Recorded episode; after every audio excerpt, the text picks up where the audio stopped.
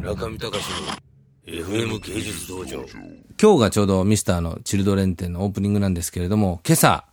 突如ミスターがツイッター上で、えーあれこれ自分と芸術、そして開会期、もしくは僕の弟子になった時の苦しみみたいなことを連投しやがって、あの、非常に小祭りになってまして、その連投でミスターのフォロワーが約200人ぐらい増えてびっくりしましたけど、まあ言ってみると、まあ家族みたいになっちゃったんで、あれもこれもほとんど覚えてないですね、私。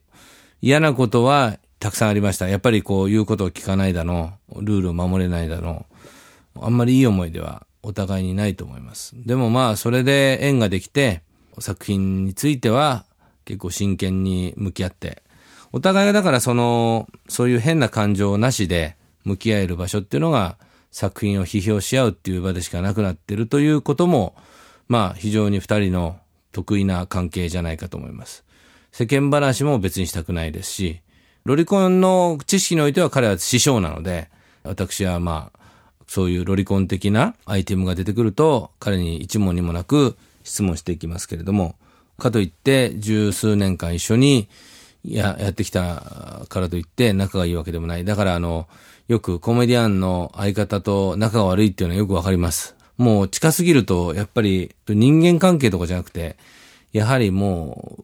う、ずっとそこにある、あの、整理しきれてない、ずっと自分の勉強部屋にある本棚のような感じで、整理したいんだけど、整理できない。捨てたいんだけど、捨てらんない。そんな感じじゃないでしょうかね、お互いに。ミスターも何度も何度もあの、頭を下げて、もう開会期やめます。村上さんの元去りますって言ってきましたけど、彼の中ではいいことだと思わなかったんで、あの、許さなかったんですけれども、まあそれが良かったのか悪かったのか、まあ、今後の人間関係次第でしょうな。だからそう考えると、たけし軍団とか、あの、もしくは落語の指定制度とか、そういうものはすごいなっていうふうによく思いますね。たけし軍団だってもう、なんやかんやです。25年ぐらいなんじゃないですかね。ガダルカナルタカさんとか、ずっとこうね、ブレインとして番組切り盛りしてるようですけれども、まあ、本当によくやってらっしゃいますよね。うちにえーガダルカナルさん的なブレインがいるわけでもなく、ミスターは本当にぼんやりしつつ、しかしロリコンに特性があるという、そういうこう、えーキャラクターでやってます。まあそのキャラクターに吸い寄せられた人たちがバンバン今登場していると。FM 芸術道場まあ、何度かですね、この15年間で、ええ一回すごい時あって、その時はもう、やめますって言いましたね、うんやめますって言ったんですけど、まあ、やめ結果的にはやめないことになりました。本当みんな辞めてったり去っていったり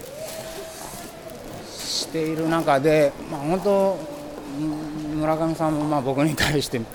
なんかすごい腹立ったりとかいろいろ